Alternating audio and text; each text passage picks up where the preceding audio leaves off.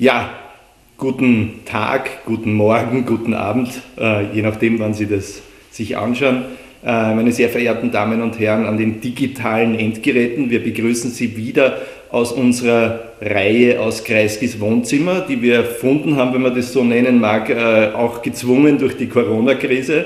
Äh, auch hier im Kreisky Forum, im ähm, ehemaligen Wohnhaus des Bundeskanzlers Bruno Kreisky, ist es ja so, dass wir normalerweise Veranstaltungen mit Gästen machen, aber die lassen sich halt in den letzten Monaten und auch noch wahrscheinlich in der kommenden Zeit äh, nicht so richtig organisieren. Deswegen haben wir eine Reihe von digitalen äh, Formaten entwickelt und äh, eben auch aus Kreiskis Wohnzimmer. Das heißt, das ist dieser Raum, der unverändert ist. Ein Großteil dieses Hauses ist ja umgebaut, modernisiert, den Veranstaltungstechniken gewissermaßen angepasst, aber dieser Raum ist noch authentisch und äh, es ist ein wunderbarer Raum, um Gespräche zu führen, äh, jetzt auch in dieser Zeit, wo man ohne Publikum ist, aber dann quasi an ein Publikum sendet. Äh, und heute habe ich hier im Kreiskis Wohnzimmer im Bruno Kreisky Forum zu Gast Wolfgang Katzian, den Präsidenten des österreichischen Gewerkschaftsbundes, vorher Vorsitzender der Gewerkschaft der Privatangestellten, also sozusagen schon äh, ein gestandener Gewerkschafter mit großer Erfahrung, jetzt ÖGB-Präsident und jetzt ÖGB-Präsident in der größten ökonomischen und vielleicht auch sozialen Krise, die dieses Land zumindest seit langer Zeit gesehen hat. Wolfgang Katzian, toll, dass du bei uns bist. Hallo, schönen Abend. Willkommen im Bruno Kreisky Forum. Äh, lass uns gleich mal zunächst reden über die Aktualität, die Situation, in der wir jetzt sind, also wie am 13. März oder in den Tagen vor dem 13. März der Shutdown in Österreich verhängt worden ist und damit auch klar war, welche Auswirkungen das auf die Wirtschaft, auf die Unternehmen und damit auch auf die Beschäftigungssituation und die Aussichten der arbeitenden Menschen in dem Land äh, haben wird, äh, hat diese Regierung, auch der Bundeskanzler, auch der Finanzminister plötzlich ganz anders geklungen als in den Jahren davor. Ja. Man hat sich eingebildet, äh, die sind über Nacht zum Keynesianismus mutiert. Ich glaube, was war, das, was war die Phrase, koste es, was es wolle. Da hat man sich schon gedacht, da wird jetzt mit der großen Dampfwumme ähm, die österreichische Wirtschaft gerettet, die Beschäftigung stabilisiert und äh, dann mit großen Konjunkturprogrammen agiert. Äh, jetzt haben wir kleine, ein bisschen eine Erfahrung in den letzten Monaten. Äh, bist du zufrieden mit dem Agieren der Regierung? Also ich kann sagen, vom, von Beginn an, das war zwei Tage vor dem Lockdown, hat die Regierung mit uns das Gespräch gesucht, mit dem ÖGB, mit der Arbeiterkammer und es hat auch im Vorfeld schon vereinzelt Kontakte zu verschiedenen Ministerien gegeben. Und es war schon ein anderes Herangehen, als das bei der vorherigen Regierung der mhm. Fall gewesen ist. Also unter Türkis-Blau hat es sehr, sehr wenige mhm. bis keine Kontakte gegeben, schon gar nicht einen inhaltlichen Abstimmungsprozess. Äh, da ist es dann gelungen, als klar war, dass äh, das eine Pandemie werden wird, dass man was tun muss. Unser Ziel als Gewerkschaftsbewegung war von Beginn an, dass wir die Menschen, die im Job bleiben, so gut es möglich ist, zu schützen, dass sie gesundheitlich geschützt werden und für alle anderen, dass äh, Situationen entstehen, wo sie nicht arbeitslos werden. Mhm. Also das waren die Hauptstoßrichtungen, äh, wo wir unterwegs gewesen sind. Und ähm, da haben wir dann, glaube ich, schon relativ schnell sehr, sehr gute Gespräche geführt und mir hat unlängst der Arbeitgebervertreter gesagt, eigentlich ist die Kurzarbeit das einzige Vehikel, was wirklich gut funktioniert, nach anfänglichen Schwierigkeiten. Und am Höhepunkt waren 1,3 Millionen Menschen in Kurzarbeit. Und es ist gelungen, für die 1,3 Millionen Menschen sicherzustellen, dass die weiterhin einen Arbeitsplatz haben. Mit Einschränkungen, mhm.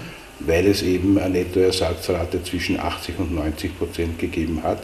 Aber wesentlich besser, als wenn die arbeitslos geworden wäre, weil da war der Job weg gewesen und die Nettoersatzrate bei Arbeitslosigkeit von 55 Prozent. Ja.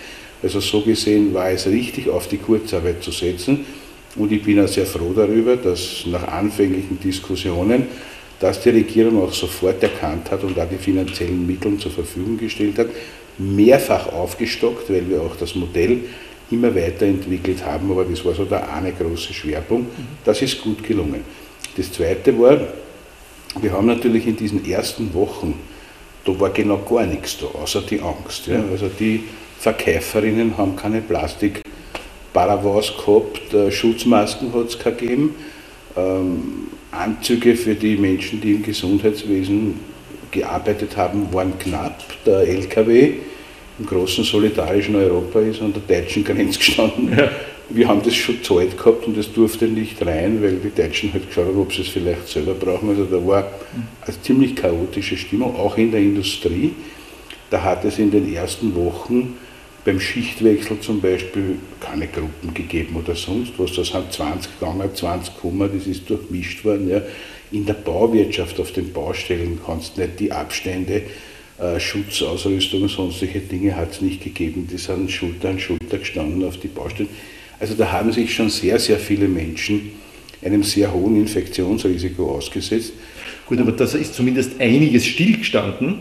Jetzt haben wir eigentlich die Pandemie noch immer und es wird viel mehr gearbeitet. Also eigentlich sind wir jetzt noch immer in einer Situation, wo man eigentlich ja, extrem die, aufpassen muss, oder? Die ich jetzt skizziert habe, die haben weitergearbeitet. Ja, das ja, war der Lebensmittelhandel, das war das Gesundheitswesen, das war auch die produzierende Industrie. Mhm. Wenn die gestanden wäre, waren irgendwann einmal keine Produkte mehr im Handel gewesen und dann hätten wir ein ganz anderes Problem. Also die Leute haben sich einem großen Infektionsrisiko ausgesetzt, haben auch den großen Applaus vieler bekommen. Plötzlich hat man nicht mehr, mehr diskutiert, was kostet eine Dienstleistung, sondern was ist sie wert. Mhm. Der Wert der Arbeit war blitzartig mitten in Diskussion. Großen Applaus hat es gegeben von den Balkonen und und und. Und wie wir dann gekommen sind und gesagt, wir hätten für die gern was, wir hätten gern einen Corona-Tausender, äh, da haben dann alle die Uhren umgelegt und es ist genau gar nichts gekommen für die, die sich diesem erhöhten Infektionsrisiko ausgesetzt haben. Das finde ich richtig schade, mhm. weil die hätten sie was verdient. Und wenn die Regierung gesagt hätte, wir geben euch keinen Tausender, wir geben euch keinen 500er, auch das wäre ein Zeichen der Anerkennung gewesen und mehr als ein Applaus. Das hat nicht funktioniert und da war ich schon ein bisschen stinkert. Und dann ist natürlich die Frage gewesen, was ist denn jetzt mit denen, die trotzdem arbeitslos geworden sind, weil dies, die Zahl ist hinaufgeschnellt auf über eine Million. Wir haben jetzt noch immer deutlich über 400.000 Menschen, die arbeitslos sind und damit ganz viele, die mit 55 Prozent von dem auskommen müssen, was sie vorher haben. Mhm. Manche mit viel weniger, wenn man mitrechnet, was die vorher Trinkgelder und sonstiges gekriegt haben im Dienstleistungsbereich, das ist mehr wie 55 Prozent. Und da haben wir gesagt, das Arbeitslosengeld muss erhöht werden, äh, damit die Leute nicht in die Armut abgleiten. Und da sind wir auch schon enttäuscht, dass das jetzt eine Einmalzahlung mit 450 Euro geworden ist. Das ist zwar auch nett und 450 Euro ist besser wie nichts, muss man auch sagen, aber es ist nicht nachhaltig und ich hätte mir sehr gewünscht, dass es nachhaltig wird. Jetzt hören wir vom Herrn Vizekanzler und von anderen, es kommt eh ein großes Arbeitsmarktpaket und ich bin schon neugierig, ob die Sozialpartner eingebunden werden. Wenn ja, sind wir da gerne mit dabei und hätten auch viele Ideen, was in ein großes Arbeitsmarktpaket alles hinein muss, unabhängig davon, dass man die Arbeitslosenunterstützung erhöhen muss. Das, da bleibe ich auf jeden Fall drauf. Äh, über, auf viele dieser Dinge möchte ich im Laufe des Gesprächs eh noch zurückkommen, insbesondere auf das, was du ja jetzt auch angedeutet hast, dass wir äh, ja auch mitgekriegt haben, unter welchen Bedingungen Menschen hier arbeiten und dass man sie eigentlich sehr respektlos behandelt, äh, in verschiedenen Graustufen. Manches sieht man ja gar nicht an Elenden, manches hat man immer gesehen äh, an, äh, an harter Arbeit, die nicht ausreichend bezahlt wird, ob es da einen Wertewandel geben wird. Aber lass uns zunächst mal noch reden ähm, über die unmittelbaren Hilfsmaßnahmen, äh, wo ja, du hast es schon angedeutet, an vielen Stellen äh, man das Gefühl hat, da ist viel geredet worden, aber das Geld zu spät ankommen, gar nicht ankommen. Gerade die äh, Unternehmen und die kleinen und mittleren Unternehmen haben das Gefühl, äh, sie sind eigentlich im Regen stehen lassen worden und das hat ja auch für die Beschäftigten ihre Auswirkungen. Es ist ja nicht so, dass der Beschäftigte sich denkt, was interessiert mich mein Kapitalist, ja, sondern dem interessiert, dass er einen Job noch hat im September und davon, der hängt davon ab, ob das Unternehmen äh, äh, existieren kann. Hat, hat diese Regierung die mittleren und kleinen Unternehmen hängen lassen und ist es eigentlich eine paradoxe Situation, dass es die Linken und die Gewerkschaften und die Sozialdemokraten sein müssen, die die kleinen Unternehmen jetzt plötzlich vertreten und denen eine Stimme geben? Wir haben das von Anfang an gehabt in dieser ja. paradoxen Situation, weil als die Kurzarbeit ausgerufen wurde und wie ich mich da bei der Pressekonferenz voller mhm. Überzeugung hingestellt habe und gesagt habe, Leute, haut die Leute nicht aus schickt es in die Kurzarbeit, weil das ist für euch besser, das ist für die Menschen besser, das ist für die Kaufkraft, für die Wirte ist für alle besser. Ja? Wie ich mich da hingestellt habe, habe ich, und wir haben am nächsten Tag die ÖGB AK-Hotline gestartet, mhm. wo wir mittlerweile über zwei Millionen Kontakte haben, seit wir mit dem begonnen haben. Aber die mehreren, die angerufen haben und die, die bei mir gelandet sind, auch mit Mails und Anrufen, waren Arbeitgeber, ja. die gesagt haben, ihr könnt doch nicht sagen, die Kurzarbeit ist leibend, wenn ich so viel zahlen muss. Und dann sage ich, woher haben sie das, dass sie so viel zahlen müssen? Ja, mein Steuerberater hat gesagt, einfacher ist, wenn man die Leute raushauen. Ne? Das war zu einem Zeitpunkt ganz zu Beginn, wo die Leute noch gar nicht kapiert haben, auch die Steuerberater noch nicht kapiert haben, wie das System jetzt neu funktioniert. Dann haben wir es noch zweimal geändert, um es schneller zu machen, leichter zu machen. Da war es ein bisschen chaotisch, aber dann, wie es gegriffen hat, hat es funktioniert. Und ich habe jeden Tag mit Unternehmen telefoniert und versucht, und bei einigen ist mir sogar gelungen, die haben die Leute schon rausgeschmissen gehabt, dass sie es wieder zurückgeholt haben, dass sie wieder eingestellt wurden, dass sie Kurzarbeitslösungen gemacht haben. Also ich glaube, das war eine fokussierte, große, gut funktionierende Aktion. Und dann haben sie natürlich ganz, ganz viele andere Aktivitäten gesetzt, wo ich nicht nahe genug dran bin. Ich kann persönlich nicht beurteilen, hat das funktioniert oder hat es nicht funktioniert. Ich höre von vielen, die sagen, ich habe nichts gekriegt. Äh, wie gesagt, ich kann es nicht unmittelbar nachvollziehen, weil wir weder bei der Konzeption noch bei der Verteilung eine Rolle gespielt haben als Gewerkschaften. Aber was man schon sagen muss, ist, wenn es stimmt, dass die Kurzarbeit das wirklich gut funktionierende äh, Vehikel ist, dann macht schon auch einen Sinn, Sozialpartner und die Expertise, die dort herrscht, mit einzubeziehen, weil die Chance, dass dann was Gescheites rauskommt, das auch genützt werden kann, eine sehr, sehr große ist. Und ich kann das Angebot nur machen für alle zukünftigen Schritte, dass man das tut. Weil meine Vorstellung, wenn so eine Pandemie und so eine große Krise ist, dann gibt es immer zwei Schwerpunkte, die man setzen muss strategisch. Der eine Schwerpunkt heißt Leid lindern und möglichst auffangen alle schlechten Entwicklungen, die es gibt. Mhm. Das war dieser erste Teil. Aber dann muss ein zweiter Teil da sein. Und diesen zweiten Teil muss man meiner Meinung nach schon mitdenken, wenn man den ersten konzipiert. Wie kommt man aus der Kiste wieder raus? Wohin geht die Reise? Wie gebe ich Perspektive? Jetzt sagen wir auch als Gewerkschaften Kaufkraft. Das Entscheidende ist Kaufkraft, dann springt die Wirtschaft wieder an, die Leute können was kaufen und und und. Der Punkt ist, ich habe vorige Woche mit einem großen österreichischen Industriekapitän geredet und der sagt, du hast hundertprozentig recht mit der Kaufkraft. Das zweite Problem, was du aber noch lösen musst, ist die Angst. Ja.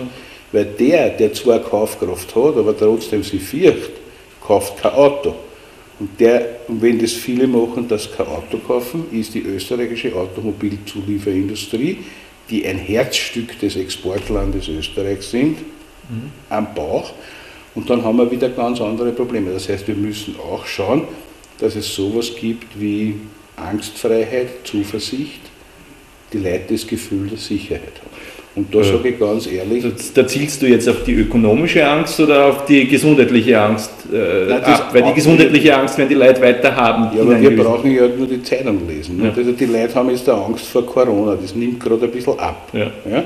Daher gibt es jetzt schon die zweite Welle, die jeden Tag äh, durchgetrieben wird und damit wir uns wieder ein bisschen mehr fürchten. Ja? Dann haben wir Angst vor Arbeitslosigkeit, Angst vor dem sozialen Abstieg, Angst vor äh, der Balkanroute, habe ich schon gelesen, die sammelt sich auch schon wieder. Äh, und am Ende des Tages wird es dann heißen, ja, weil die, was da kommen könnten, theoretisch bringen ja das Corona auch wieder und dann schließt sich der Kreis und dann fängt das Ganze wieder von vorne an. Und ich glaube schon, dass man umsichtig und auch vorsichtig mit dem Virus umgehen muss. Ich bin auch der Meinung, es ist nicht vorbei. Äh, ich möchte für mich in Anspruch nehmen, dass ich diese Dinge wie Abstand halten, Handwaschen und alle, dass ich das zu 100% erfülle. Wann immer es möglich ist, achte ich darauf, dass mir da wirklich auch persönlich nichts passiert, weil es für meine Gesundheit und für die meiner Lieben, mit denen ich in Kontakt bin, mir das wichtig ist. Ja. Aber auf der anderen Seite muss man natürlich auch schauen, wie wir sowas wieder zusammenbringen in unserer Gesellschaft wie ein Stück Zuversicht, mhm. ein Stück, wo wir sagen, okay, wir legen uns jetzt da eine Vorgangsweise fest, wie wir mit diesem Virus, das wir alle nicht wollen, das aber da ist, wie wir mit dem umgehen, wie wir mit dem leben. Aber trotzdem wollen wir eigentlich schauen, in welchem Land wollen wir denn leben, in welcher Gesellschaft wollen wir denn leben, welche äh, Szenarien haben wir denn für das Klima? Wie wollen wir denn arbeiten dazu? Es gibt so viele Fragen, die sich gerade stellen durch die großen Transformationsprozesse. Klimawandel, Digitalisierung verändert so viel. Da mit dabei zu sein, das mitzugestalten, dafür Rahmenbedingungen zu bauen, das ist was Lustvolles. Und dafür Motivation zu schaffen, dafür den Boden aufzubereiten mit Optimismus und mit Leidenschaft, an sowas zu arbeiten. Das findet ich großartig. Äh, ich komme da gleich drauf zurück. Ich habe nur eine Frage noch zu dem, äh, zum Ausgangspunkt, nämlich weil das wichtig du musst ist. Mich unterbrechen, weil Nein, das, ich würde dich nicht unterbrechen. Ich will ja schauen, wo du hinkommst, aber dann muss ich manchmal. Äh, nämlich die Geschichte äh, mit, der, mit der Kurzarbeit am Anfang. Du hast das auch angeschnitten und das ist ja etwas, was wir auch in vielen Diskussionen hören. Äh, in Österreich ist die Arbeitslosigkeit in den ersten Tagen um 200.000 gestiegen, äh, während das in Deutschland nicht passiert ist. Also die haben 300.000 plus, was aber das sind zehnmal mehr als wir, also das wären circa auf uns umgelegt 30.000 und dann hat man irgendwie bei der äh, Kurzarbeit äh, noch es ein bisschen praktikabler gemacht äh, und erst dann hat es funktioniert. Was ist da in diesen ersten Tagen schiefgelaufen oder ist nichts schiefgelaufen? Hat Österreich einen anderen Arbeitsmarkt und das sind bei uns halt der Tourismus, der stärker wiegt oder die Kündigungsfristen oder was auch immer. Ich glaube nicht, dass was schiefgelaufen ist, es sind mehrere Dinge zusammengekommen. Das erste ist, es ist klar geworden, es ist Pandemie ja. und das war Panik für viele. Es hat ein neues Kurzarbeitsmodell gegeben, das wir am Samstag präsentiert haben und wo aber die Leute, die ihre Entscheidungen am Wochenende treffen mussten, noch nicht gewusst haben, wie das funktioniert. Die Unternehmer haben es noch nicht gewusst, wie es funktioniert. Die Steuerberater, die vielfach das machen, haben es noch nicht gewusst, wie es funktioniert. Gleichzeitig war der 11. März, mhm der Zeitraum, wo der Lockdown dann kam, die Phase, wo normal die Arbeitslosen Bauarbeiter zurückkommen aus der Winterpause mhm. und sozusagen der Bau wieder anzieht. Das hat natürlich durch die Maßnahmen, die gesetzt wurden, so nicht stattgefunden. Und das Dritte ist, der Zeitpunkt ist auch zusammengefallen mit dem, dass in der Gastronomie, in der Hotellerie, im Tourismus die Wintersaison zu Ende war und dadurch auch saisonale Arbeitslosigkeit, die es jedes Jahr gibt, die halt nur nicht auffällt, weil wir es eh immer haben, äh, zum Treffen geführt. Also habe ich gehabt den Tourismus und die Gastronomie, habe die Bauwirtschaft gehabt, ich habe den Lockdown gehabt und ich habe ein Kurzarbeitsmodell gehabt, das noch nicht etabliert war. Und da hat es am Anfang auch noch ziemliche Diskussionen gegeben, auch mit dem Finanzministerium, weil äh, im ursprünglichen Modell die Handhabung der Finanzierung der Sozialversicherungsbeiträge für die Arbeitgeber anders geregelt war. Mhm. Wir haben gesagt, wenn es haben wollt, dass das greift, muss man das gleich machen. Das wurde dann auch geändert, mhm. aber das hat auch 14 Tage gedauert. Also in diesen ersten zwei Wochen haben wir am System noch geschraubt und ich glaube, die Tatsache, dass die Arbeitslosigkeit so massiv gestiegen ist in diesen zwei Wochen, ist eine Mischung von den drei Komponenten, die ich jetzt genannt habe. Mhm. Äh, so, jetzt gehen wir von den ersten äh, Rettungsmaßnahmen, äh, die gesetzt worden sind, die geknirscht haben und manche haben lang geknirscht und das kann ja auch langfristige Auswirkungen haben, weil wenn 5000 Unternehmen in die Insolvenz schlittern, hilft das beste Konjunkturprogramm nichts mehr, weil die sind dann einfach weg. Ne?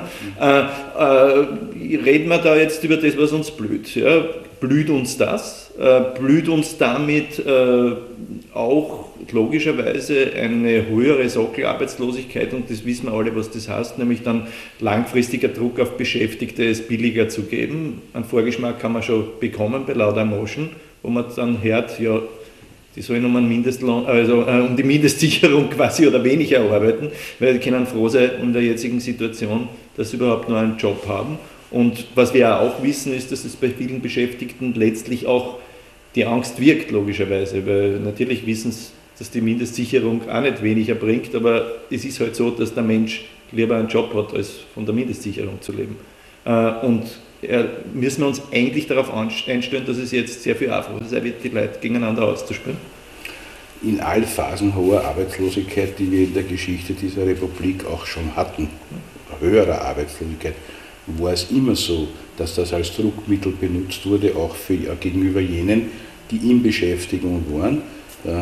Von mir sehr geschätzte Lukas Resetaritz hat einmal in einem früheren Kabarett gesagt, Äh, das Schöne an der Arbeitslosigkeit ist die Angst, was die Leute haben davor, dass sie arbeitslos werden könnten, weil da halten sie schön den Mund, sind schön brav, tun sich nicht gewerkschaftlich organisieren, sind nicht aufmüpfig und hoffen nur, dass die Hocken nicht verlieren. Nicht? Und das, was in diesem Kabarettprogramm mit einem Satz zusammengefasst wurde, spiegelt schon vielfach äh, die Situation wieder. Auf der anderen Seite muss man sagen, dass ob jetzt und wie die Wirtschaft anspringt und wie sich das weiterentwickelt, hängt ja nicht nur von den Maßnahmen ab, die wir in Österreich setzen. Wir haben noch immer nicht äh, dieses große Konjunkturpaket, das die Europäische Union auf die Reise bringen will. Da hoffe ich sehr, dass das in den nächsten Wochen auch entsprechend erledigt wird, weil auch das würde wieder ein Stück Stabilität und Sicherheit für Europa geben. Und jetzt kann man nicht sagen, uns ist wurscht, was die in Italien machen. Weil letztens habe ich eine Diskussion gehabt, wo einer gesagt wir müssen auf uns schauen, was die in Italien machen, ist uns wurscht. Nicht? Naja, und wenn ich dann sage, hey, das ist der zweitwichtigste Handelspartner, was die österreichische Industrie produziert, geht am zweitwichtigsten nach Deutschland, nach Italien. Ne? Und kannst du dir vorstellen, wenn es das nicht mehr, mehr gibt, was da ist. Ah, auf das habe ich gar nicht gedacht. Ne? Also ja. da muss man schon auch versuchen, immer das Ganze im Auge zu haben. Und ähm, daher ist es, glaube ich, auch abhängig davon, wie sehr sich weltweit, aber speziell in Europa, äh, wie schnell sich die Wirtschaft stabilisiert und erfängt. Und dann werden wir trotzdem bestimmte Bereiche haben, wo es schneller geht und bestimmte Bereiche, wo halt das Hochfahren nach dem Lockdown und nach Corona sozusagen zusammentrifft mit Transformationsprozessen, zum Beispiel aufgrund des Klimawandels und der Digitalisierung. Und ein gutes Beispiel ist die Automobilindustrie, ja. die wir schon einmal äh, angesprochen hatten. Da hat es zuerst eine Diskussion in Deutschland gegeben, es soll wieder irgendwie so einen Scheck geben äh, für alle, die ein Auto kaufen, dass das billiger wird, um die Automobilindustrie voranzutreiben. Dann haben die gesagt, wir machen den Scheck der wir nicht. Wir wollen Wer hat das gesagt? Die deutsche Regierung. Ja, die deutsche Regierung, weil du jetzt wir gesagt hast. Nein, dann ja. haben die ja, ja, gesagt. Ja. Dann äh, haben die gesagt, das machen wir nicht, weil wir wollen ja eigentlich einen ökologischen Change haben und, und, und. Ne? Und das heißt aber, dass die Automobilindustrie in Deutschland nicht so intensiv anspringen wird, wie sie das vielleicht getan hätte, wenn es den Scheck gegeben hätte. Und das hat natürlich Auswirkungen auf Österreich, weil wir sind Zulieferland, wir haben ganz, ganz viele wunderbare Unternehmen in Österreich, äh, die für die deutsche Automobilindustrie liefern. Und wenn aber dort weniger Autos produziert werden, weil die leider Angst haben, Existenzangst haben und nichts kaufen, oder weil sie warten, bis ob es nicht vielleicht doch irgendeine Förderung gibt für ein Elektroauto oder für sonst irgendwas, dann hat das seine Auswirkungen. Und das war auch bisher so, äh, dass vieles in der Industrie abgearbeitet wurde und jetzt für den Herbst oder für das letzte Quartal und auch schon für das erste Quartal im nächsten Jahr die Auftragsbücher nicht so gut aussehen. Das heißt, wir werden in der Industrie äh, noch ordentlich damit zu kämpfen haben mit den Auswirkungen dieser Veränderungen und die haben nicht nur mit dem Lockdown zu tun, sondern auch mit dem Strukturwandel. Will ich da eigentlich, das ist doch die entscheidende Frage, will ich die Zukunft fördern oder die Vergangenheit fördern? Und das klingt jetzt base, wenn man Vergangenheit sagt, aber die heute gegenwärtigen Arbeitsplätze sind natürlich nicht die Zukunftstechnologien, sondern die heutigen. Ja? Und jetzt gibt es ja, bleiben wir bei dem Beispiel, in Deutschland äh, tatsächlich gab es diese Debatte und man hat sich dafür entschieden, nicht die Verbrennungsmotoren extra zu fördern, mhm. aber durchaus Förderprogramme aufzulegen, dass Unternehmen und auch der Staat seinen Fuhrpark auf Elektromobilität umstellt. Äh, jetzt kann man sagen, super, das ist die Zukunftsarbeitsplätze und die werden damit auch unsere Zulieferer im Bereich der Elektromobilität vielleicht gestärkt, aber wenn man genau hinschaut, weiß man halt, äh, ein Verbrennungsmotor hat, weiß ich nicht, 700 Teile und, und ein Elektromotor hat 5. Äh, also kann man sich circa vorstellen, wie das auf der Arbeitsmarktsituation ausschaut. Ja? Also da wird es dann kompliziert. Also da freut man sich vielleicht, dass die Zukunftstechnologie und die Arbeitsplätze der Zukunft gefördert werden, aber wenn man dann in die Fabrik reinschaut, weiß man, in diesen Fabriken stehen halt dann nur mehr sieben Leute auf der Fertigungsstraße. Wie geht man damit um? Darum haben wir immer von Just Transition gesprochen, das heißt im Zuge dieser Transformationsprozesse auch genau hinzuschauen, was sind die beteiligten Unternehmen, was brauchen die, was sind die beteiligten Menschen, die dort arbeiten und was brauchen die. Und wenn man Verhaltensänderungen haben möchte im Zuge der Klimaveränderungen, was brauchen die Konsumentinnen und Konsumenten? Ich kann zum Beispiel durchaus sagen, wir machen eine CO2-Steuer, das ist hübsch, Aber wenn ich gar keine Alternativen anbiete und der weiter zum Auto, mit dem Auto fahren muss, also in die Arbeit kommt, dann ist er Abzocke.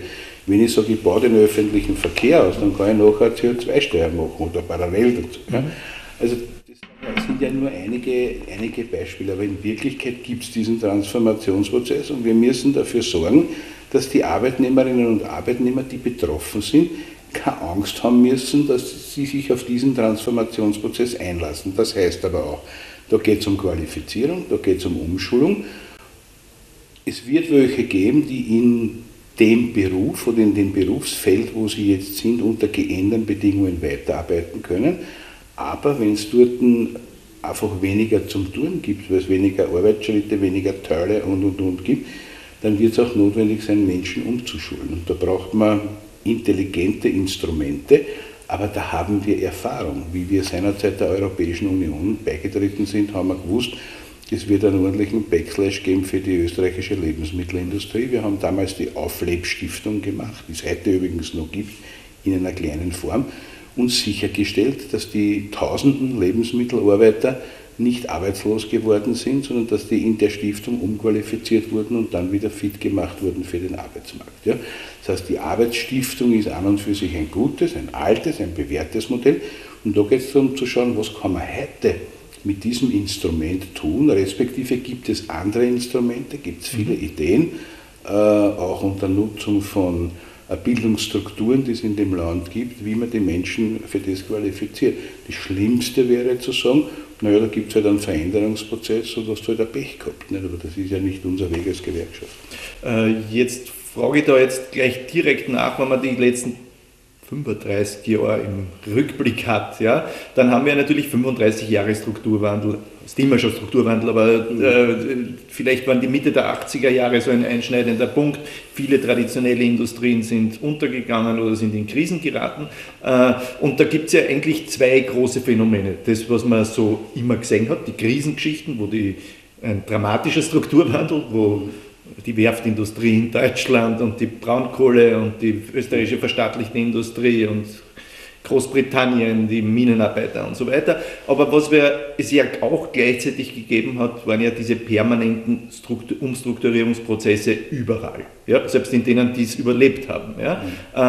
Mhm. Und das hieß ja für viele Leute äh, Rationalisierung, Effizienzsteigerung, das heißt, eigentlich seit 35 Jahren Jahr haben eigentlich Arbeitnehmer und Arbeitnehmerinnen praktisch in allen Branchen die, die Erfahrung, sie rennen ums eigene Leiberl. Äh, sei es jetzt in Unternehmen, in Branchen, die wirklich in der schweren Krise sind, oder in Branchen, wo du die Erfahrung machst, ja, in der Abteilung X sind wir in dem Jahr 100 und im nächsten Jahr nur mehr 90, weil man muss ja effizienter werden. Äh, und das hat ja Auswirkungen auf die Leute. Also wenn man mit den Leuten redet, überall, da hört man so oft, ich kümmere mich nur mehr um mich selber, weil man rennt eigentlich nur ums eigene Überleben. Das untergräbt Solidarität und untergräbt natürlich auch das, wovon Gewerkschaften leben, nämlich den Zusammenhalt der Leute. Äh, muss, kriegt man das irgendwie weg oder wird das jetzt sogar noch mal ärger? Naja, das hat natürlich was zu tun mit der Gesamtentwicklung. Je globaler eine Wirtschaft ist, hm. desto größer ist die Chance, dass es irgendwo ein Land gibt oder ein Fleckerl auf der Erde, äh, wo man billiger produzieren kann wie bei uns. Ne? Und äh, mit jedem neuen internationalen Handelsabkommen, mit jedem neuen Schritt, der hier gesetzt wird, äh, steigt die Chance, dass es woanders vielleicht billiger geht. Es hat jetzt da gerade eine ordentliche Watschen gekriegt, das System, ja. weil durch Corona hat man nicht spazieren fahren können in der Welt und das war alles ein bisschen schwierig. Äh, dann haben einige gemerkt, boom, das ist vielleicht doch nicht so gut, wenn wir Dinge, die fürs Leben wichtig sind, irgendwo auf der Welt produzieren und wenn wir es brauchen, kriegen wir es dann nicht. Vielleicht sollte man selber wieder Maskenschutzanzüge, Medikamente und solche Sachen in Europa oder in Österreich produzieren. Ja, okay, wenn das ein nachhaltiger Lerneffekt ist, hat es auch passt, aber insgesamt geht es schon um die Frage, wenn es diesen globalen Handel weitergeben soll in Zukunft, dann braucht es Spielregeln weil sonst werden sie die Leute, die Strukturen, die Länder in die Haare kriegen und wir haben Konflikte, die wir alle miteinander nicht wollen. Ich zumindest möchte in einer möglichst friedlichen Welt leben und mich nicht in Auseinandersetzungen und Kriegen ergehen. Und zu diesen Spielregeln gehört meiner Ansicht nach die Akzeptanz der ILO-Kernarbeitsnormen. Mhm. Länder, die diese Kernarbeitsnormen nicht akzeptieren, haben am freien Welthandel nichts verloren. Entweder müssen die brennen, da lasse ich mir dann auch gerne Protektionismus vorwerfen, oder sie sollen sie draußen. Das geht nicht. Ja? Und das Gleiche gilt für andere äh, soziale Komponenten, weil wir können ja nicht sagen, wir gehen in ein, in ein internationales Match um den Wettbewerb, aber äh, China geht halt mit einer Sonderwirtschaftszone ein, wo die Leute 80 Cent äh, in der Stunde verdienen und wundern sich dann alle, warum die so billig sind. Ne? Also äh, ein bisschen Spielregeln, die einheitlich sind. Ich bin sehr für den Wettbewerb. Mit der Qualität, mit Ideen, mit all den Dingen, die uns Gutes tun. Aber ich bin gegen den Wettbewerb am Rücken der Menschen. Und das, was manche tun, du hast mhm. Laudermoschen und den Herrn O'Leary angesprochen, das ist Wettbewerb ausschließlich am Rücken der Beschäftigten und der Betroffenen. Das ist Erpressung, was der gemacht hat, weil der hat was hergeknallt und hat gesagt, unterschreibt oder ich bin weg und hat ziemlich geschaut, wie wir gesagt haben, nein, das machen wir nicht. Und dann haben wir den neuen Kollektivvertrag gemacht. War eh eine schwierige Partie, ist immer noch ein Wahnsinn, aber wir haben gesagt, okay, Jobs. Ja. Und dann steht in den Zeitungen jetzt in den letzten Tagen drinnen, äh, er schmeißt jetzt trotzdem viele raus, weil die haben diesen neuen Kollektivvertrag nicht akzeptiert. Und das ist ein Humbug. Und ich lade wirklich alle ein, vor allem die Journalistinnen und Journalisten, fragt es vorher, bevor sowas noch schreibt. Ja, weil niemand in Österreich braucht einem Kollektivvertrag zustimmen. Den verhandelt die Gewerkschaft mit der Wirtschaftskammer, beide unterschreiben und der pickt. Mhm. Und da braucht keiner mehr irgendwas. Und die haben auch nicht den Kollektivvertrag zur Unterschrift vorgelegt, sondern der hat Änderungskündigungen vorgelegt. Der hat vorgelegt, ich stimme einer Kündigung zu und fange am selben Tag oder am nächsten Tag unter schlechteren Bedingungen wieder an. Das haben einige abgelehnt, die Änderungskündigung, und die schmeißt er aus. Ein Gesindel der Sonderklasse. Mhm. Jetzt haben wir natürlich nicht nur solche Beispiele, also wir haben solche Beispiele und du hast China genannt, äh, also sozusagen, oder Bangladesch, also Orte, wo, äh, wo die äh, Beschäftigten halt dann für weniger Geld arbeiten und dann wird es halt hergeschafft und das ist immer noch ein riesengroßer Lohnvorteil.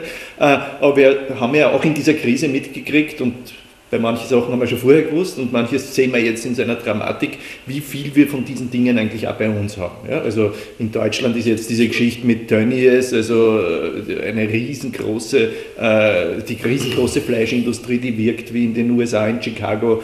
Offensichtlich hat sich da nicht viel geändert als zwischen Chicago 1910 äh, und, und, und jetzt in Deutschland. Aber wir kennen natürlich die, die Beispiele auch hier. Wir haben die Beispiele gesehen von den Postverteilzentren, wo dann mit Leiharbeitern oder nicht mal Leiharbeitern, also so Leuten, die auf äh, scheinselbstständig, Werkvertragsbasis mhm. äh, beschäftigt werden. Äh, wir kennen die Beispiele von äh, Paketdiensten, äh, selbst die verstaatlichte, teilverstaatlichte Post oder teilstaatliche Post, ja, wo dann der Mann mit dem gelben Pullover in Wirklichkeit ein Selbstständiger ist, der der Post sogar eine Miete zahlen muss für, sein, äh, für seinen Scanner und wenn er hin wird, muss er zahlen. Also dass es da eigentlich eine Überausbeutung in ganz vielen, vielen Bereichen gibt, die wahrscheinlich einen erheblichen Teil der, der arbeitenden Bevölkerung betrifft und damit natürlich auch eine Zweiteilung von Arbeitsmärkten. Ja? Also wenn ich bei MAN in Steyr arbeite und Fabrikarbeiter bin, habe ich wahrscheinlich eine ordentliche Sicherheit und ein ordentliches Einkommen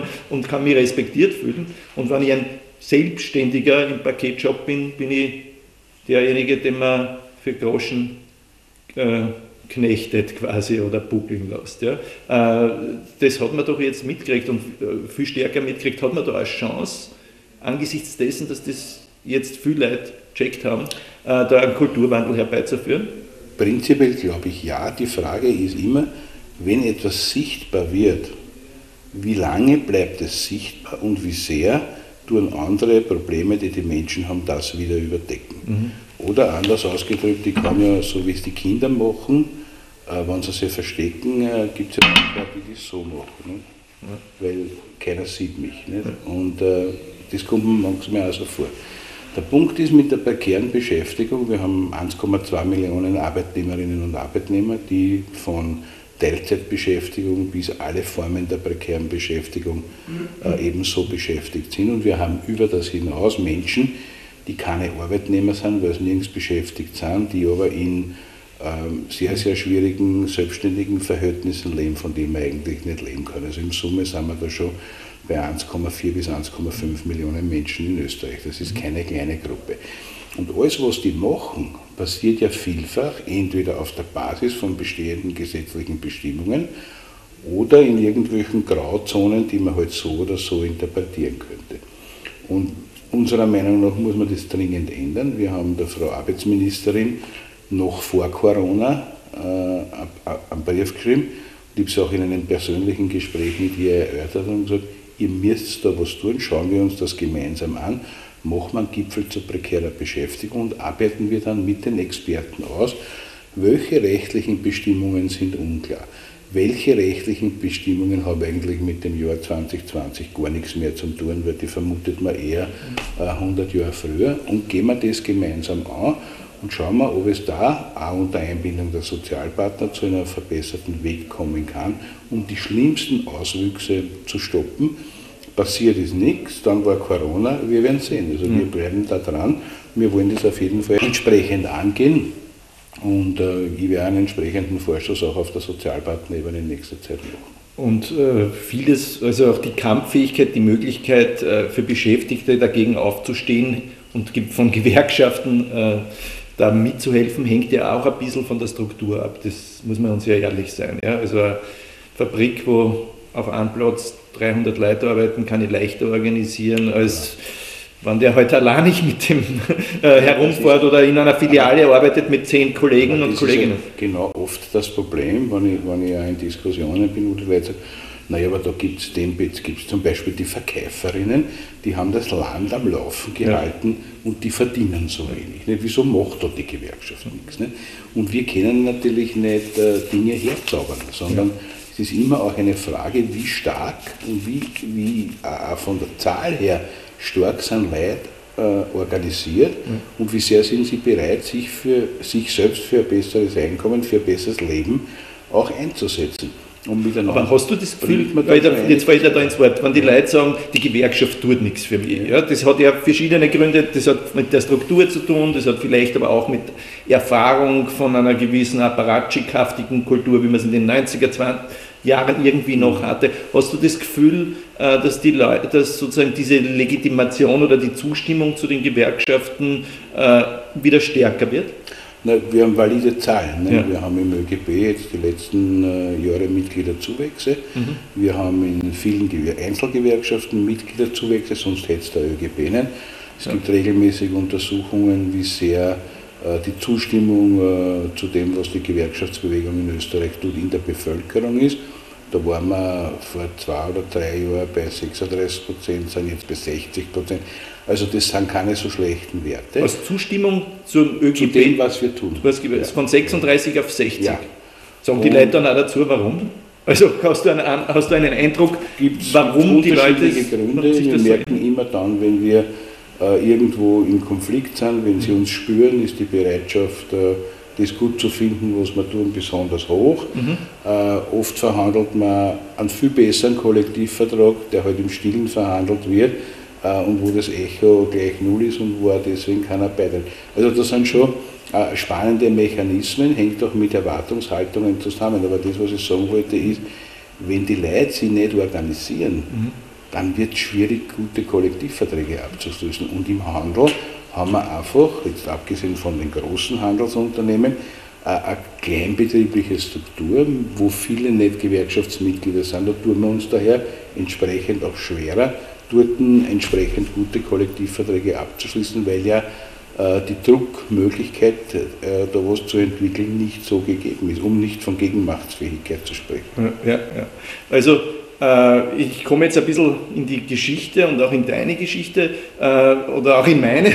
also ich bin ja 1980, äh, 81 dem der Schülerzeitungsgewerkschaft, was hat es mal gegeben, äh, weiß kein Mensch wahrscheinlich mehr, der von denen, die uns zuhört. Ich schon, weil ich war da als Jugendsekretär. Ich wollte ja sagen, ja, und dann war ich, dann war, die hat Gewerkschaftsseminare gemacht und da mhm. Seminare über Lohn und Preis und Ausbeutung und Marx und und, und da war sozusagen der Referent, war der äh, Gewerkschaftssekretär, für, also der Jugendsekretär des ÖGB, also der Wolfgang Katzian. Ja, du wirst dich nicht erinnern, dass ich da mit 15 gesessen bin, aber ich kann mich erinnern, dass du da äh, referiert hast. Das heißt, ich weiß, dass du da sozusagen schon damals quasi dabei warst, äh, in die Anfang der 80er Jahre. Wie bist du eigentlich Gewerkschafter geworden? Oder wie, was war die, was war, was war deine Geschichte? Du bist äh, als Jugendlicher Bankkauf, äh, Lehre gemacht in der Bank. Ne? Ich habe Lehre gemacht in der Bank, bin dort von einem in Wien. In Wien, von ja. einem Vertrauensmann, mhm. so hat das damals Kassen angesprochen worden und gesagt, erst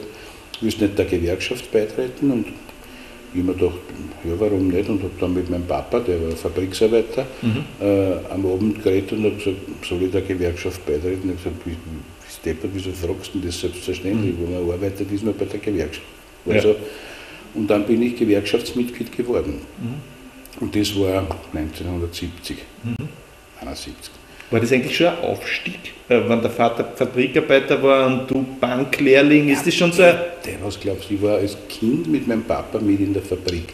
Mhm. Da war die Drehbank, an der er gearbeitet hat, und da waren lauter Lampen. Mhm. Und der Direktor äh, von der Fabrik ist vorbeigekommen, hat gesehen, dass mein Vater dort ist und dass ich dort gewesen bin und ist hergekommen und hat so ganz jovial mir auf die Schulter geklopft und gesagt, Göpperle, schaust du schon der Arbeit für die Zukunft ja, ja, ja.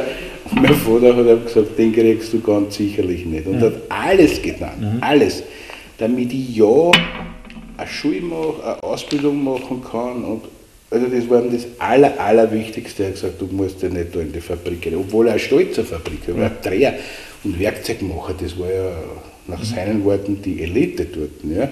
Und der war ganz, ganz stolz. Aber er hat gesagt, du sollst das anders haben, du sollst das besser haben und darum Schuhe, Schuhe, Schuhe.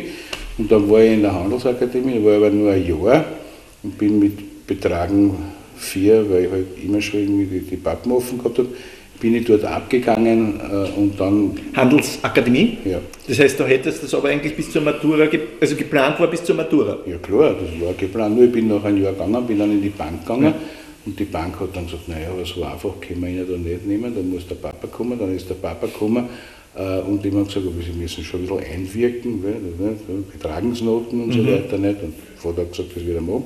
Und dann war da in der Bank. Nicht? Und dann kam das Jahr 1972 und da ist einer um dumm gerannt bei uns in der Bank und der hat gesagt, äh, jetzt ab 1. Jänner 1973 gibt es das Jugendvertrauensrätegesetz.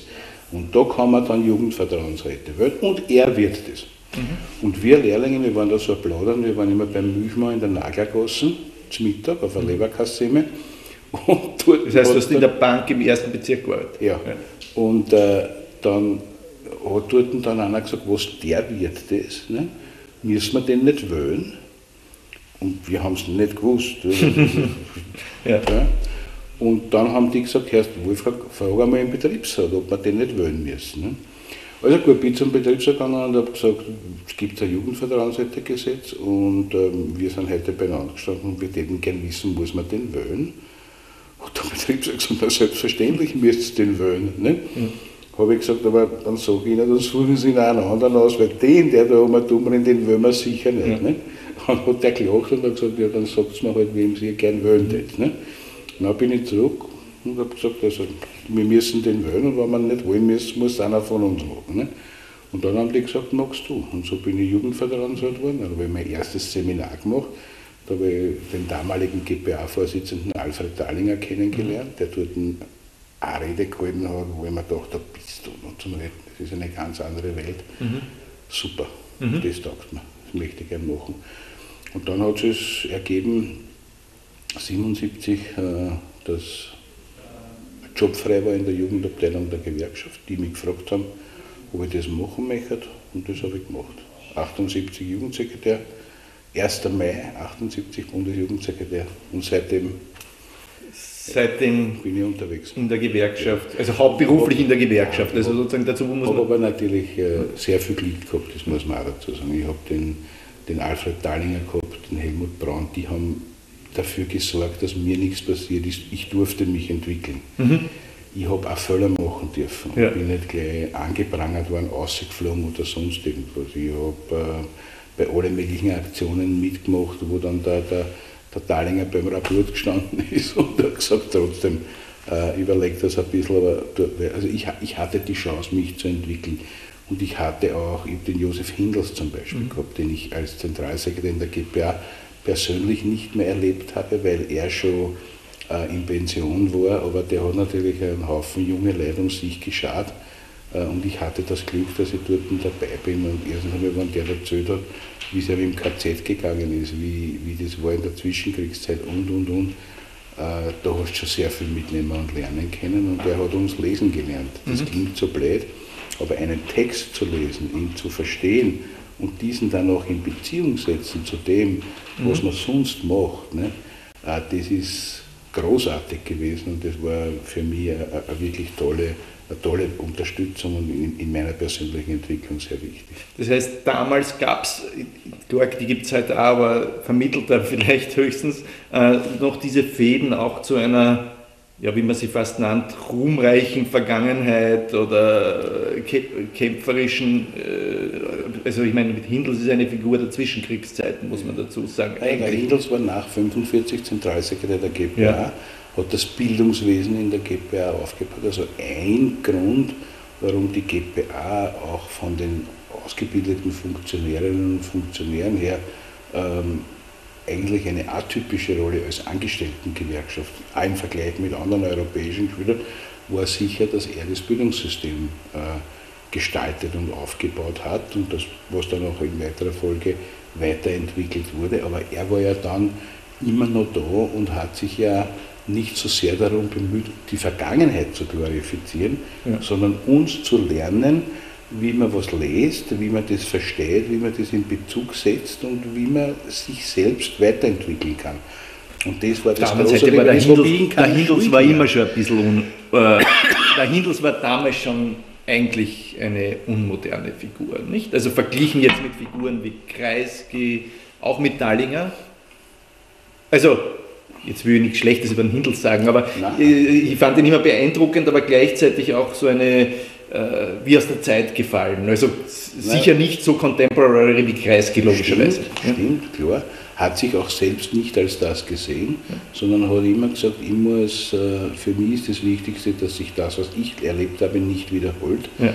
Und sein Kampf gegen den Faschismus während den Anfängen, das war so in ihm drin. Ja. Und wenn du selber in dem Konzentrationslager warst, kann ich das auch nachvollziehen. Äh, und wir, wir haben uns die, die Geschichten alle so erzählt, äh, wie sie tatsächlich gewesen sind. Und das kannst du weder in einem Birkel noch sonst irgendwo nachlesen. Und diese Basics, sein Ziel war es auch, diese Basics zu vermitteln, das hat er gut gemacht. Sein Ziel war es nicht sozusagen, uns zu vermitteln, wie wir die Zukunft gestalten sollen. Mhm. Das heißt, er war noch so etwas wie Bildungs, äh, hat noch Bildungsarbeit bei euch gemacht, obwohl er, er in Rente war. Er hat mit jungen Leuten ja. gearbeitet und das habe ich großartig gefunden. Das war es gibt mehrere Bausteine, wo ich viel gelernt habe, das war auch einer dieser Bausteine. Mhm. Jetzt sitzen wir ja auch in diesem Ambiente, ja, was ja sozusagen Teil ist von dem auch illustriert, über das wir jetzt reden. Ja, wir haben da den äh, Kreisky, wir haben den Brand, wir haben den Palme, äh, lauter so Figuren. Wir haben den Kreisky seine Bibliothek, also dieses Lesen, sich bilden, mhm. äh, das war ja auch immer so eine Wissen ist Macht, ja, auch so eine sozialistische, ja, so eine Tugend, so eine sozialistische Tugend. Äh, ist, ist davon heute noch genug da oder wie, was, ich meine, welchen Eindruck hat das hier so auf dich? Na, erstens einmal ist es ein, wirklich ein, ein, ein tolles Ambiente. Ich vorher ein bisschen über die, bin über die Buchtitel ein bisschen so drüber geflogen mhm. und, und ich, ich, kann mir das sehr, sehr gut vorstellen, äh, wie er hier war und wie er das genutzt hat. Ich habe noch die Gelegenheit gehabt, auch mit ihm persönlich ja. äh, zu tun zu haben. Ähm, ich habe äh, wirklich liebevolle Erinnerungen, mhm. äh, obwohl er mich beim ersten Treffen ist mir ziemlich zugestiegen. Das war am Gewerkschaftstag der GPA 1978. Da war die ganze Debatte um, die, um den Export von Panzern nach Chile. Mhm. Und äh, das hat natürlich mit der Diskussion auf der einen Seite Arbeitsplätze, auf der anderen Seite Waffen an Faschisten, äh, auch innerhalb der Sozialdemokratie, auch innerhalb der Gewerkschaftsbewegungen ordentliche Spannungen ausgelöst. Das war mein erster größerer Auftritt auf einem Gewerkschaftstag, wie ich das dort voller Leidenschaft angeprangert habe. Und da habe ich natürlich vom Geist wirklich sehr fein und sehr edel eine drüber gekriegt von den Betriebsräten der Steierwerke, einen ordentlichen Beton gekriegt. Ja, das kann ich mir vorstellen. Was, total, was, was eh total im Nachhinein betrachtet okay war. Aber da hat man damals schon gedacht, bumm, wo bin ich denn da gelandet und wie wird denn das weitergehen? Und das war auch der Kollege Dallinger, der dann damals gesagt hat, das wird da immer wieder passieren. Je klarer du dich positionierst, desto klarer muss für dich auch sein, dass du die Gegenrede herausforderst. Wenn du mal dumm schwurbelst, wird nicht viel haben, die gegen die reden. Habe ich damals gelernt. Ne? Und das zweite war, ich weiß jetzt nicht mehr ganz genau, wann das war, war sicher schon Anfang der 80er, da war das internationale Jahr der Jugend und wir haben damals viel gemacht mit israelischen und palästinensischen Jugendlichen im Jugendaustausch. Und ich habe gesagt, ich möchte im Internationalen Jahr der Jugend eine Konferenz in Wien machen mit israelischen und palästinensischen Jugendlichen, um zu zeigen, dass die jungen Leute Frieden haben wollen. Und das war Friedensbewegung damals, ja, 83 ja. und so weiter. Ne? Und da war ich bei ihm und habe ihm die Idee vorgestellt und er hat gesagt, also wenn du das zusammenbringst, großartig jede Unterstützung. Ne?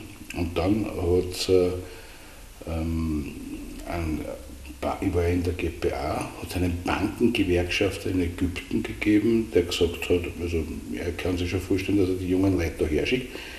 Mit den Israelis waren wir sowieso in Kontakt. Ne?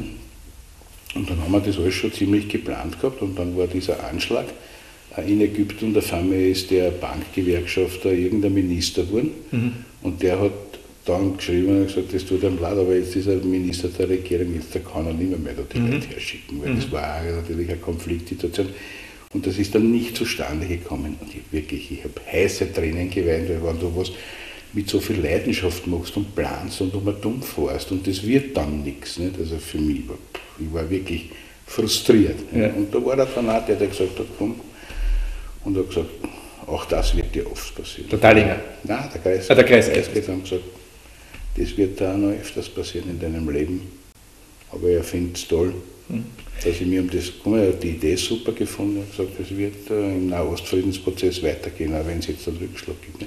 Und solche Erlebnisse, das ist einfach was, was bleibt. Ne? Ja, also jetzt hast du das angeschnitten, deine Konflikte auch mit dem, wenn man outspoken ist, äh, dann rennt man halt auch wo an äh, und es spricht auch was dafür, gewissermaßen, dass man sich kein Blatt vor den Mund nimmt. Jetzt bist du aber ÖGB-Präsident äh, mhm. und damit bist A, überparteilich, also äh, ist natürlich eine breitere, sagen wir mal, eine breitere Funktion äh, als sozialdemokratischer Gewerkschafter nur oder auch nur als, mhm. als Fachgewerkschafter. Äh, und man ist sozusagen auch dem Konsens bis zu einem gewissen Grad verpflichtet. Ne? Äh, ist das, juckt es dir da manchmal? Naja, tut es dann immer, wenn man für irgendwas eine Leidenschaft hat, das ist klar.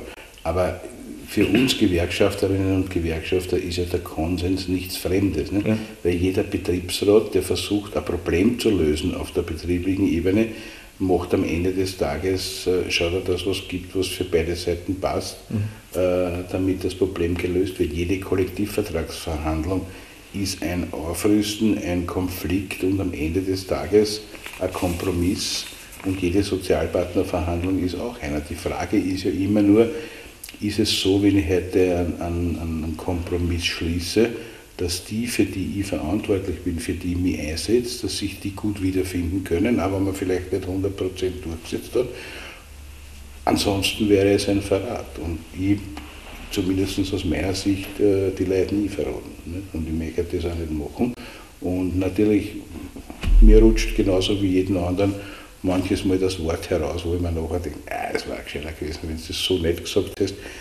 Aber dafür bin ich ich und die Leute wissen auch, wie sie mich einordnen müssen. Heute jedenfalls ist nichts passiert, wo man äh, sagen kann, das war jetzt ein Wort, wo jetzt das große, der große Skandalgeschrei aufkommen wird, sondern es war ein sehr, ein sehr, sehr äh, auch hintergründiges, auch sehr persönliches Gespräch, wofür ich dir danken mag. Es ist ja auch, äh, man weiß ja nie, wo so ein Gespräch hintreibt und jetzt haben wir geredet über die aktuelle härteste Krise, in der wir sind und wie wir da rauskommen und wie man äh, da Beschäftigung und, äh, und auch die Unternehmen selber stabilisiert. Wir haben auch geredet über die Arbeitsplätze der Zukunft und die, die Dilemmata, mit denen man da zu tun hat. Ja, wie schafft man ausreichend Beschäftigung, wenn man trotzdem das Klima nicht ruinieren äh, soll und bis hin zu den Fäden, die mit der Vergangenheit verbinden. Wir haben voriges Jahr im Sommer einen Sommerdialog zum Thema Klima gemacht. Äh, ich habe äh, mit den Vertretern von Fridays for Future einen dreistündigen Dialog geführt. Ich war sehr beeindruckt, äh, auch vom Engagement und auch von der Weitsicht der Kolleginnen und Kollegen. Wir haben danach im Herbst einen Workshop gemacht, wo Leute von Fridays for Future und Betriebsräte teilgenommen haben. Das ist ja nicht eine Gruppe, die sich automatisch gut versteht, aber da waren zum Beispiel auch Betriebsräte dabei, die, äh, wo ihre Kinder zwischenzeitlich bei Fridays for Future sind. Und wir haben da einen Dialog begonnen, sind äh, im Gespräch, das ist natürlich auch mit der ganzen Corona-Cast ein bisschen angesoffen alles, nicht? aber ich möchte das auf jeden Fall fortsetzen.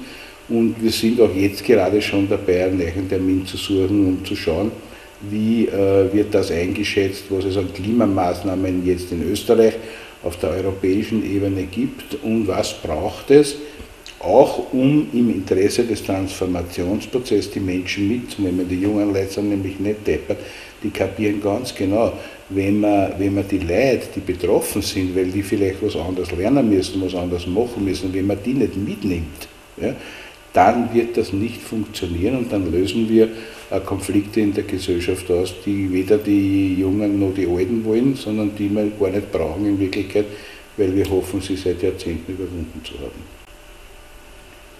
Äh, und das in nicht einmal einer Stunde, 55, 50 bis 55 Minuten, wenn ich es richtig im Kopf habe. Danke, Wolfgang Katzian, ja. dass du bei uns hier im äh, Kreisgehaus in diesem Wohnzimmer, ein Kreisges Wohnzimmer zu Gast warst. Danke Ihnen an den digitalen Endgeräten, dass Sie zugeschaut haben. Bleiben Sie uns treu. Äh, es geht weiter mit diesem Programm und im Herbst wird es auf diese Art und Weise auch irgendwie weitergehen, aber vielleicht auch dann schon wieder auf die Weise, wo man äh, sich ein bisschen näher kommen kann. Äh, wir haben da den Sicherheitsabstand gehalten äh, und äh, ich danke dir nochmal, dass du da warst. Bleiben Sie gesund. Dankeschön. Dankeschön.